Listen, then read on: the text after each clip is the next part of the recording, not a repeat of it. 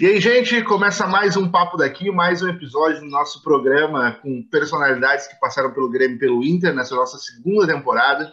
E hoje eu tenho o prazer de receber um cara aí que fez história no Grêmio, como campeão da Libertadores, campeão do mundo, campeão brasileiro. O cara ganhou tudo aqui com a gente. Hoje meu convidado é o China. Tudo certo, China? Ô, Guilherme, tudo certo, tudo tranquilo. China, eu queria começar te agradecendo por ter topado participar desse papo comigo. Eu sei que está na correria de função de campanha e tudo mais, mas obrigado por ter aberto esse espaço na agenda aí para conversar com a gente. Tranquilo, a gente está sempre aberto para os amigos, né, Tia? Nosso, o rancho não tem tramela para os parceiros. China, uh, como é que está sendo? A gente sabe que tá, a pandemia está terminando, agora o senhor ainda está envolvido em outros projetos. Uh, como é que foi aquele período mais tenso da pandemia, onde teve que parar tudo? Como é que ficaram os teus projetos? A gente sabe que tu trabalha no Grêmio, a gente sabe da tua, tua trajetória política e teu projeto agora nessa eleição. Como é que tu tocou esses projetos todos naquele período ali mais tenso da pandemia? Olha, eu o que realmente eu sinto mais falta é eu trabalho com os meninos lá no, no Cristal, né? Porque foi interrompido e também tinha um mundial em, em março que foi adiado agora para dezembro, mundial futebol de areia no Rio de Janeiro mas já está programado agora para a semana de 13 a, a 20 de, de, de dezembro. E, e o mais eu tive que ficar por casa, cuidando da gurizada. A política não estava muito no, nos meus planos, mas aí alguns amigos, principalmente o Mazarope, teve uma influência muito grande na minha decisão aí. Mas aí eu resolvi aceitar esse desafio, porque eu fiquei muito decepcionado com a, com a eleição, com a eleição de deputado estadual. Achei que fiquei muito decepcionado com os gremistas. Acho que os caras viraram a cara para mim, rapaz. Os caras abraçaram outro. Nada contra, né? O, o menino da, da Geral Gaúcho, que é gente boa também. Mas uma coisa é uma coisa, outra coisa é outra coisa, né? Então fiquei muito, muito, muito triste, muito decepcionado. Mas Porto Alegre é um, um reduto onde eu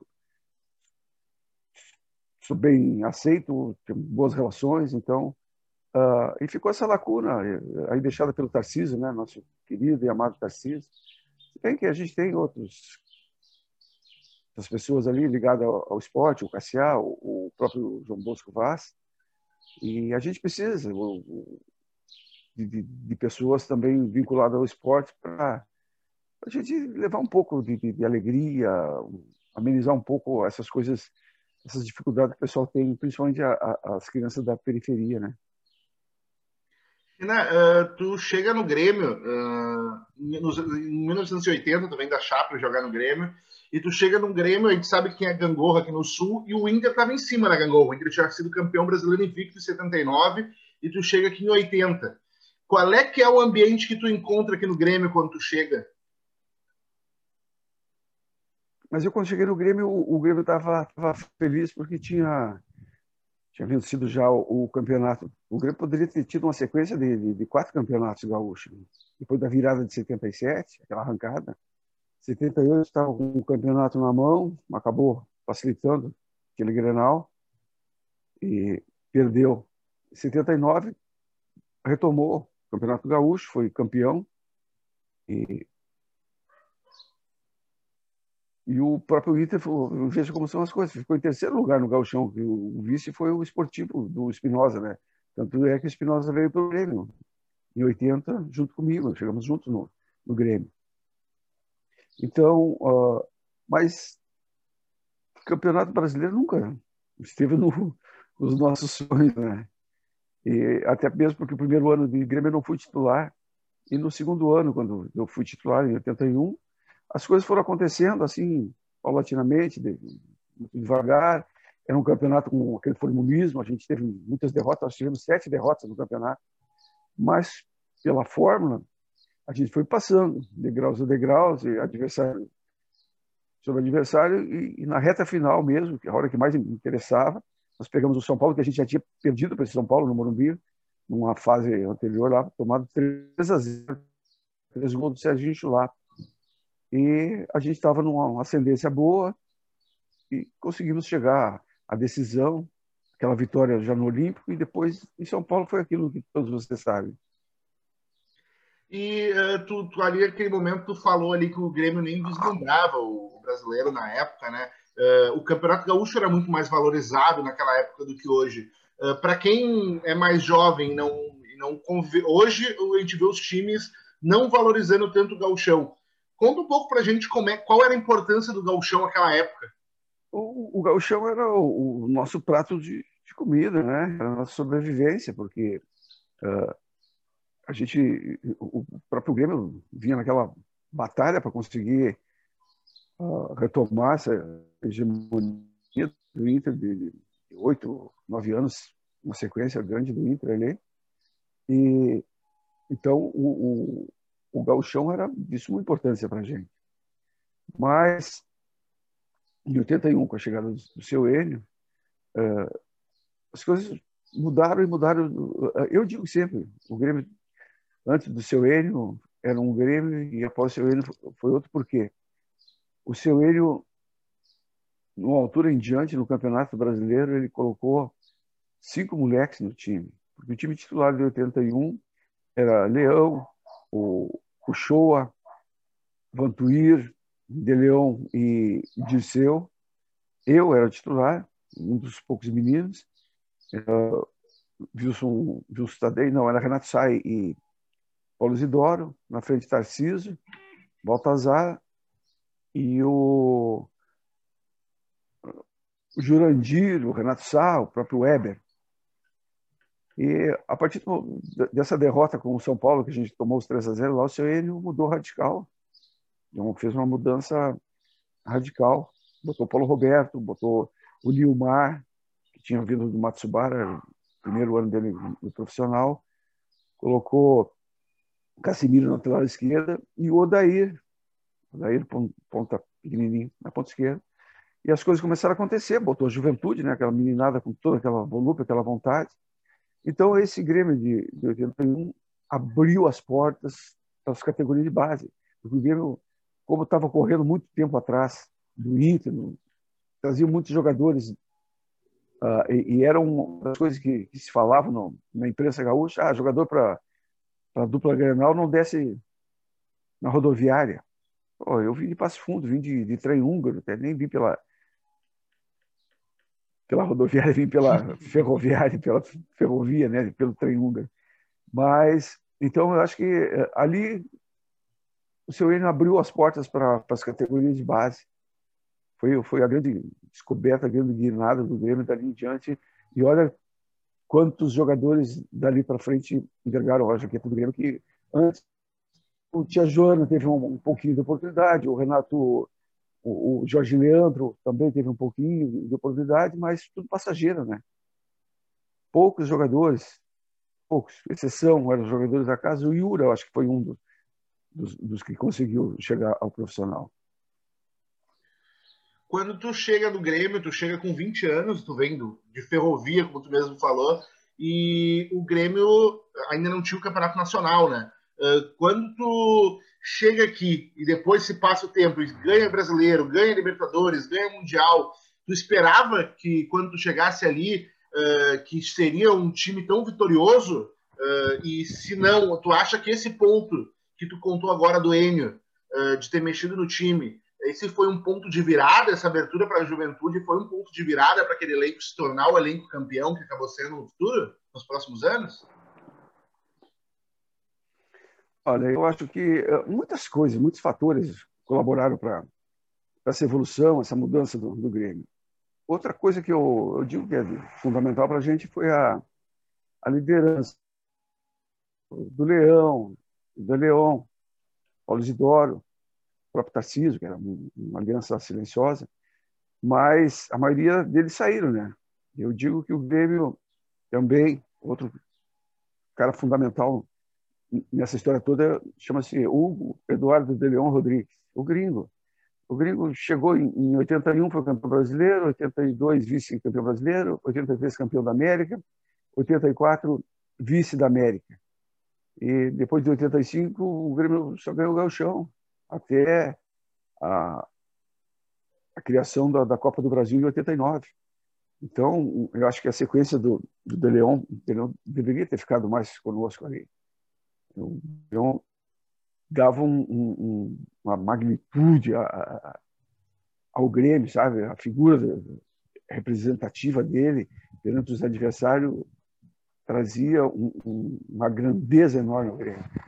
E era um ídolo que a gente tinha dentro, dentro de campo. Entendeu? Você foi ídolo daquela garotada que estava subindo ali, um cara que botou todo mundo embaixo do, do braço, acarinhou e nos levou a grandes batalhas, a grandes conquistas e a grandes vitórias.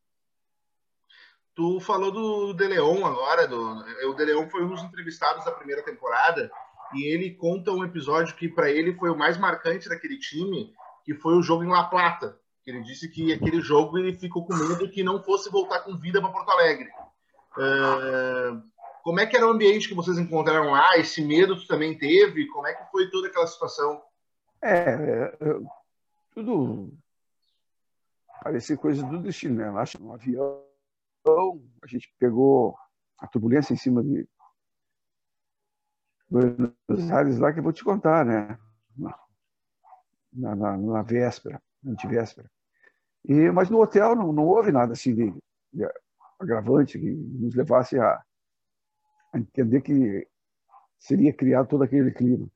A partir do momento que nós chegamos no estádio, que a gente viu aquela barulhão, aquela confusão, aquele pessoal querendo derrubar, invadir o, o, gramado. E foi uma selvageria, uma coisa normal, uma coisa que, que não se vê em lugar nenhum, nunca vi em lugar nenhum. Mas, felizmente, sobrevivemos, né? Mas, olha, vou te contar, aquilo ali até hoje ainda nos deixa bastante é, sei lá, é uma sensação uh, difícil de descrever. E China, uh, aquele, uh, eu, eu entrevistei também aquele elenco parecia muito unido assim. Eu entrevistei algumas pessoas que jogaram naquele elenco na primeira temporada do Papo daqui, entre eles o Paulo Roberto e o Bonamigo. E eles contaram bastante história de bastidor daquele time. O Paulo Roberto contou a vez que o o Mário Sérgio e o Dereon pegaram a espingarda e foram atirando atrás do Paulo Roberto do Renato lá em Gramado, na concentração mundial. O Bonamigo falou, contou a história de um jogo também, depois que vocês foram campeões mundiais. Atende o Renato, telefone, pelo amor de Deus, aí, Pedro. Que o Renato não queria marcar porque ele tinha sido campeão do mundo e vocês estavam tudo correndo por ele. E no vestiário vocês conversaram com ele para ele voltar. Eu queria saber se tu tem alguma história de bastidor daquela época que tu te lembra e como é que era aquele elenco junto. Uh, a história tinha muitas, né? O Sérgio era, foi, foi, uma figura também fundamental né? naquele semestre que conviveu conosco ali, em 83. Trouxe alegria, trouxe desprendimento, trouxe amizade, trouxe uh, aquela integração dos mais velhos com os mais novos. E o mais importante de tudo foi o que ele deixou dentro de campo, né? A mensagem futebolística que ele deixou, naquela final lá contra o Hamburgo, ele mesmo, eu, eu vi alguns depoimentos dele, dizendo que foi a, a melhor partida que ele fez na vida. Então, para ver o quanto foi importante aquele convívio lá em Gramado, de, quatro, cinco meses, que criou um lastro de amizade entre todo mundo. E, e ele conseguiu colocar isso tudo, essa alegria dele, essa qualidade dele dentro do jogo. Então, eu, eu, vou te contar, agora tem um cachorro no meu pé aqui. não está fácil a vida aí, cara. Primeiro o telefone lá dentro que não para de tocar. Agora vem um cachorro brincar no meu pé aqui. Passa daqui, esporte. Pô, dá um tempo, cara. ah, mas vou te contar, meu. Então, é, é, é, histórias tem muitas. Eu gosto de contar muito uma do, do Tarcísio, Tarcísio, que tinha, tinha uma cara, e a gente ia treinar no, no campo do Gramadense. E é, aí o pessoal ia de, de micro-ônibus ou de ônibus, né? E o Tarcísio, não, vamos, vamos comigo na cara. Aí entraram sete, oito naquela cara. ele é o Paulo Roberto, o Renato, o Tarcísio, Mário Sérgio, atrás do Tarcísio, Tarcísio dirigindo, né? E eu também, uns atrás, lá no, no, no bagageiro, lá daquela zoeira, né? E o Mário Sérgio perguntando, e aí, nego, velho, tu conhece já tudo, essas curvas, tu tá bem, hein? É um baita motor. Fala assim, ah, não, isso aqui eu conheço tudo. Ando toda hora aqui, não sei o quê, não sei o quê. Aí, ah, mas eu, ah, essas curvas aí, tu vai bem nas curvas, né? Não, legal.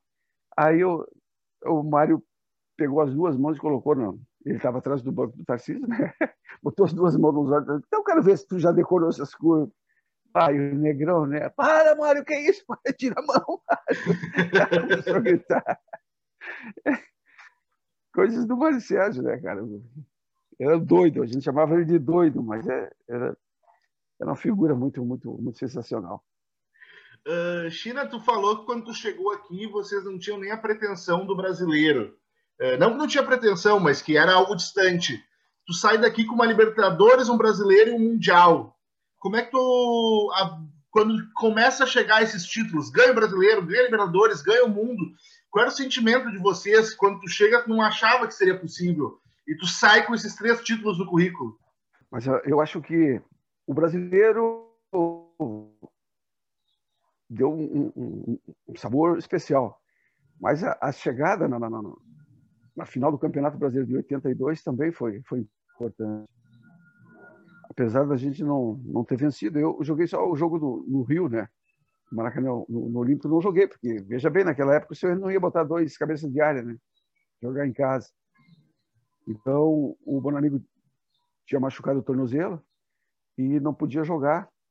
O senhor ele me deixou no banco e resgatou o Vitor Tadei. O Vitor Tadei estava tido uns problemas lá, ficou muito tempo sem jogar perdeu um pouco dessa embocadura. Tanto é que o gol do, do, Flamengo foi bem em cima dele, né? O Zico meteu a bola no meio das pernas dele para o Nunes fazer o gol.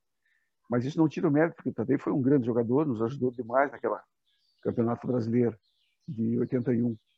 E ele teve uns problemas de compatia, mas isso são coisas de. coisas que, que acontecem dentro do, dos grupos de, de trabalho, né? E então, o seu Enio optou pela volta do Tadei. De repente, se eu tivesse no jogo, talvez, pelo meu modo de marcar, o Zico não, não teria aquele espaço que teve. Mas, enfim, uh, acabamos perdendo ali, mas nos deu um, uma autoafirmação. Pô, fomos campeão em 81, na final em 82. 83 começou a Libertadores, a gente invicto, fomos bem, fomos bem. Tivemos aquela, aquela derrota lá para o América de Cali, onde a gente fizemos dois gols, eu fiz um, o Tita fez outro, o juiz anulou. E a gente foi aquela escadinha do, do Espinosa, né? A gente foi galgando degrau por degrau. Aí depois, quando chegamos na final, chegou um ponto, passamos uma plata, ah, não, agora ninguém nos tira mais. Depois de, de todos aqueles acontecimentos e tantas coisas que aconteceram naquela Libertadores, chegou o jogo contra o, o, o Penharol, e o próprio Penharol gostava de fazer o segundo jogo fora, né? Gostava de fazer o primeiro em casa, para decidir em casa, e depois fora eles era mais fácil de, de manter o resultado de casa. Só que aconteceu o revés da gente, conseguiu um empate lá, né? Aliás, eles empataram, porque nós saímos na frente com o gol do Tita. E depois aqui no Olímpico, eles uh, achavam que, que, ganhariam. E aí foi aquilo vocês também já sabem, né? Os dois a um. Mas foi uma batalha também, foi muito difícil. Não foi um jogo qualquer nem um jogo fácil. Tu falou agora do Espinosa. Eu entrevistei tanto pessoas daquele Grêmio quanto pessoas que foram treinadas pelo Espinosa depois. Um exemplo foi o Maurício, que o Espinosa treinando no Botafogo, atacante. E todos eles uh, falam da importância do Espinosa dentro do vestiário, como um treinador dentro do vestiário para unir o elenco. Uh, qual foi a importância, o, o papel do Espinosa naquele time, para aquele time dar essa liga e, e, chegar no nível que chegou? Ah, o, o, o comandante é, é que, que dá o, a direção, né? o timoneiro do, do barco vai lá e, e, e, dá as coordenadas. Então, uh, Espinosa tinha um, um, dom, um poder de persuadir, de convencimento, que era uma coisa impressionante. talvez, eu, eu, digo, talvez taticamente não, não foi o melhor, né? foi um dos melhores, mas uh, a, o poder da, da palavra, o poder de fazer a gente acreditar, eu não peguei outro treinador igual. Ele era poderosíssimo nisso, tinha a sabedoria de, de, de, de convencimento. E, então, esse é o grande mérito dele, o grande mérito. Uh, eu sempre comparo ele muito com o seu Enio, né?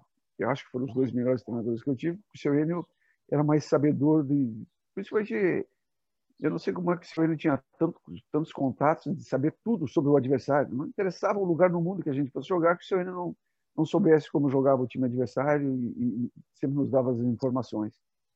Por isso que eu coloco os dois nesse nesse, nesse nível. Um, o outro, o, o Espinosa mais o, o poder de convencimento.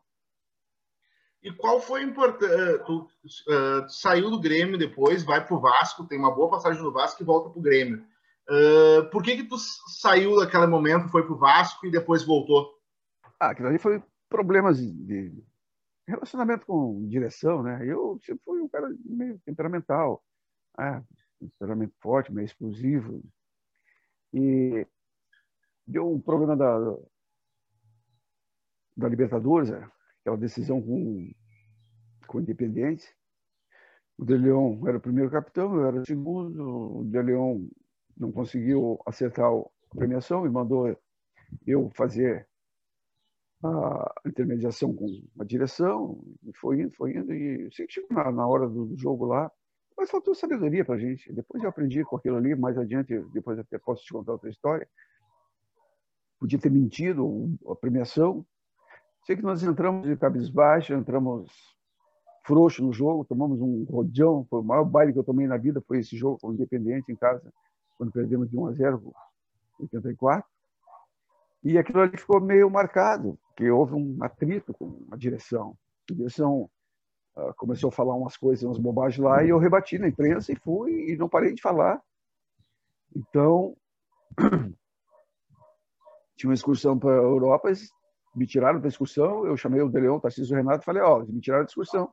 Os três, não, não, se o Chino não viajar, ninguém viaja, e acabou. Isso era 11 horas da manhã, a apresentação era uma da tarde.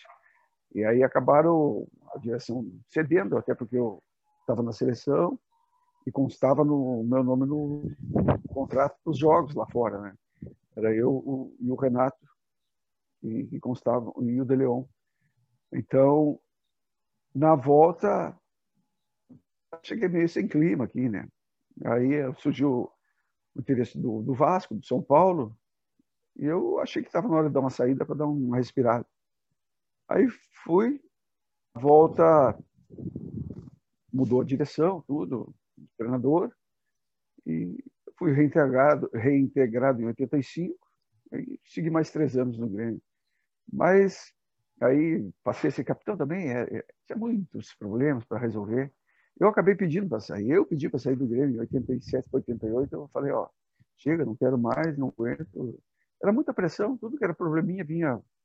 Uh, os meninos que subiam com o pessoal mais velho, ah, porque fulano faz isso. E, era muita, muitas coisinhas assim, sabe, que me desgastavam demais. Eu lembro que o Filipão era o treinador lá em aconteceu, eu reportei, foi o último jogo que eu fiz, uh, antes da, do, do, do, treino, o Filipão pedi, botou nós ali para conversar e eu pedi a palavra. Ele disse, ó, hoje é o meu último jogo do Grêmio, não quero mais, não jogo mais, não aguento mais. Fulano, fulano, botei, falei para os jogadores ali, não aguento. É muita queixinha, é muito mimimi, é muita... Eu não quero mais jogar no Grêmio. Hoje é meu último jogo. E pronto. Aí, 88, era o presidente Paulo Odoni, eu também já não, não tinha uma relação muito boa com ele. Acabei, eh, eu procurando o clube, eu, alguns clubes grandes, o Grêmio não, não teve interesse. Eu tive que cobrar meu passe, foi para o Noroeste, o Noroeste do Bauru me ajudou a comprar, depois o Esporte Recife, o Esporte comprou a parte do Noroeste, aí do, do Esporte Recife fui para Portugal, tive que indenizar o Esporte Recife, ou seja, eu perdi, indenizei o Grêmio, indenizei o, o Noroeste e o próprio Esporte Recife para poder me livrar, ficar livre. Aí fui para Portugal, aí fiquei cinco anos, seis anos lá, voltei e encerrei. Uh, tu jogou em Portugal. Uh, aquele, se tu dissesse, se tu pudesse ver o futuro, aquele guri que chega de, na ferrovia em Porto Alegre, uh, sonhava um dia em jogar na Europa? Ah, não. Eu não sonhava jogar nem no Grêmio, rapaz. Eu era um guri torcedor do Gaúcho Passo Fundo, do, um fã do, das On Pontes, do Bebeto, aquele time do, do Gaúcho de Passo Fundo. Ainda ontem eu tive conversando com uma pessoa que o nome é Dyson aqui em Porto Alegre, trabalha no Banco do Brasil. Eu fui fazer uma abertura de conta lá e, e ele disse: Ah, meu nome é homenagem ao, ao Dyson Pontes. Eu falei: Não, ah, o Dyson Pontes era, eu, era meu ídolo, eu até me espelhei muito nele, muita coisa que eu fazia dentro de campo, eu lembrava dele, papapá, e como estamos a, a conversar. Então, eu, meu sonho era jogar no Gaúcho. Mas o Gaúcho era muito próximo da minha casa lá e eu tinha vergonha de, de, de jogar lá com, com o juvenil, digamos, né? Por causa dos amigos. Aí o Kita, Kita foi, depois tornou meu compadre, o Kita jogava num, num, num time, o nome era 14 da Vila Santa Marta, o Kita me convidou para fazer teste lá no 14, ele já era já jogado no Gaúcho, estava servindo o exército, então uh, ele desceu para jogar no, no, no, juvenil. E ele me levou para fazer um teste lá, e eu, no mesmo dia, fui aprovado, comecei a jogar, ganhei posição, papapá. Joguei o Campeonato Gaúcho de Júnior, na época era juvenil, e o pessoal gostou, já me puxava para profissional, para morar na concentração, me alimentar melhor, fazer musculação, essas coisas. E aos pouquinhos as coisas começaram a caminhar que não teve como segurar. As coisas aconteceram muito rápido para mim daí. Fui titular já em 78, 79, fiz um ótimo campeonato gaúcho, fui para Chapecoense, Hospital Brasileiro. Em início de 80, o, o Grêmio me trouxe um período de teste três meses, e com um mês e meio o Grêmio já me comprou. Aí depois o resto da história, vocês já sabem, Grêmio acima de tudo. e a seleção brasileira? Eu cheguei até na seleção brasileira, né? Pois é, rapaz.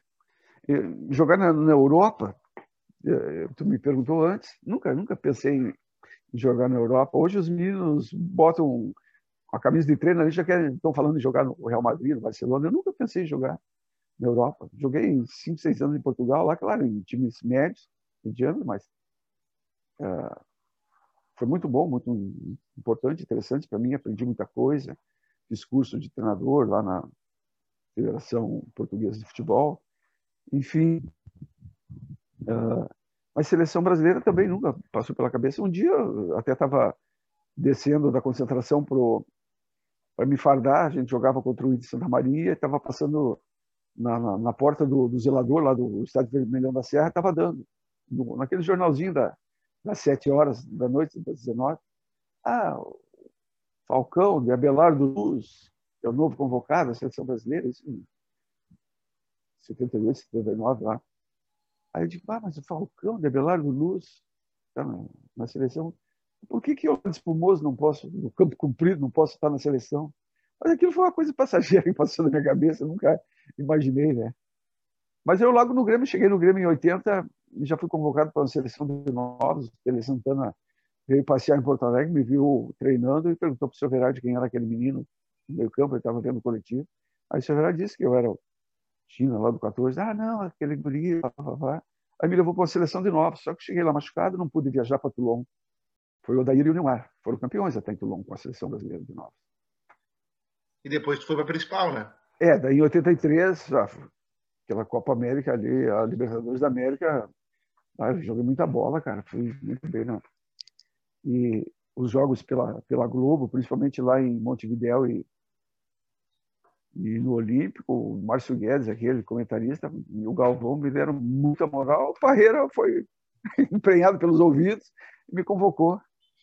Mas eu, eu, eu fiz dois grandes jogos. O falecido presidente Koff sempre me falava o melhor jogo que eu fiz na, na vida que ele viu, ele era sempre que eu encontrava com ele, ah, naquele jogo lá em Montevideo, E eu tenho poucas recordações do jogo de Montevideo. Já andei olhando, já vi no YouTube, mas eh, realmente os dois jogos da, da, da Libertadores, o Mundial também, né, foram jogos que ficam na, na retina da gente, não tem como tu, tu esquecer. China, tu estava falando agora da Globo e tudo mais. É, teve, uma, teve uma geração, eu tenho 25 anos, eu não vi os jogos da Libertadores e do Mundial, eu só conhecia o nome China e o meu pai contava as histórias. Uh, mas agora, por causa da pandemia, os jogos foram reprisados na TV aberta. E uma nova geração pôde ver tu jogar. Uma geração que não te conhecia. Como é que foi para ti rever esses jogos e ser apresentado para essa nova geração? É, sabe que o pessoal é meio preguiçoso. Né? Se eu já, já sou preguiçoso de ir no YouTube lá ficar olhando o jogo todo, então, claro que a televisão era um, com essa representação aí, praticamente obrigou o pessoal a ver, né? Então, há muita gente, os comentários, né? Ah, não imaginava que jogava tudo isso, não sei o quê.